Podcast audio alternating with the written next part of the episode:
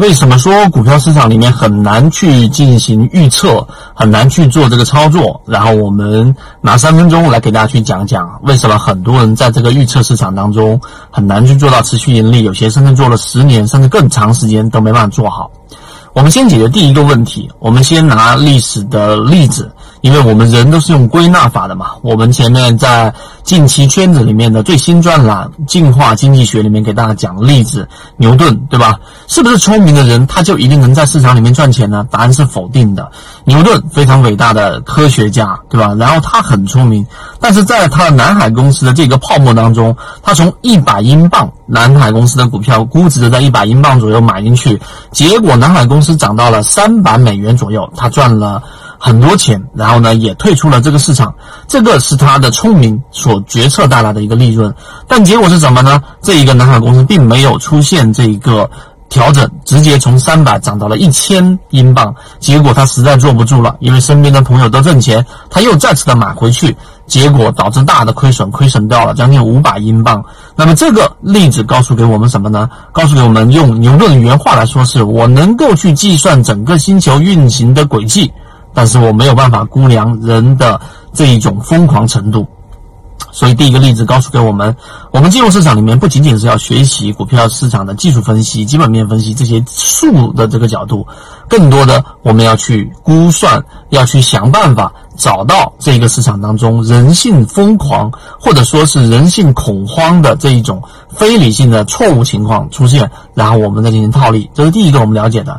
好，我们再往下深入一层。那我们就需要去了解这个市场到底是不是随机游走的？随机游走是怎么个概念？如果你有一些数学通识，你应该知道，所谓的随机游走是指一个这个环境当中里面出现的概率，它最后会形成一个道的这个这个中型的分布。那么这个中型的分布呢，就是大部分的数值，就像人的身高都集中在一个比较密集的区域。有些人长到两米、两米多，那是比较肥尾的这个尾部的这个特特征。那么这一种就是我们所说的随机分布的图形。但是最前沿的进化经济学，包括我们说最前沿的团队法莫他研究出来的和大量的数量的这种基数和运算测算出来的这个股票市场。或者交易市场，它并不是呈我们刚才说的这个倒中型的，而是呈一个幂律型的一个数值，所以它是我们说的非随机游走，这是第二个结论。如果它是随机游走，你就不用在市场里面学习了，因为一切都是随机的嘛，对不对？这是第二点。第三点，好，既然它是非随机游走，那我怎么样从里面去套利呢？第三个点就是我在进化经济学里面一样会给大家去提到的。既然是一个幂律，它必然会出现一个我们所说的这种相关性。这个是现在很多对冲基金在做的事情，就是我要找到，哎，股价上涨到底跟成交量相关比较这个密切，还是跟现在的市盈率相关比较密切，还是跟它近期跌幅比较大相密切？这里面就有一个关联因子。这个因子它不会长期的一直保持下去的，或者说这个盈利模式跟股价的关系，它也不会永远的保持高效，它会有一个阶段性的高效和阶段性的消失消亡。那么这一个细节我在专栏会给大家去讲到。当我们进化到第三个阶段的时候，我知道要找相关性了，并且要在对的环境当中去进行对的盈利模式和找相应的相关因子，让自己的成功概率更高。这个就是在股票市场里面去交易里面能够做到持续稳定盈利的一个核心关键了。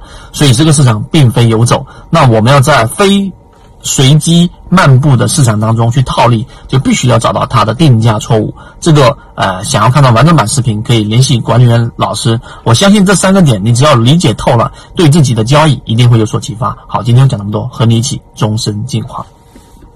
授人以鱼不如授人以渔。这里我所讲的只是交易系统当中很小的一部分。